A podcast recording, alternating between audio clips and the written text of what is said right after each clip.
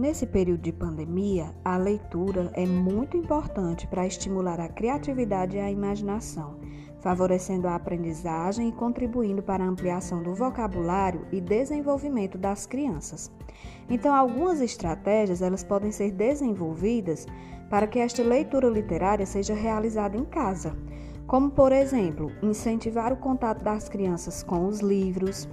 ler as histórias com interesse, priorizando mostrar as imagens, respeitar os interesses e as opiniões das crianças, além dos seus comentários durante a história, e ainda existe o uso da tecnologia que nos ajuda bastante, com alguns sites que têm bastante literatura infantil para que a criança possua um acervo maior de histórias para serem lidas.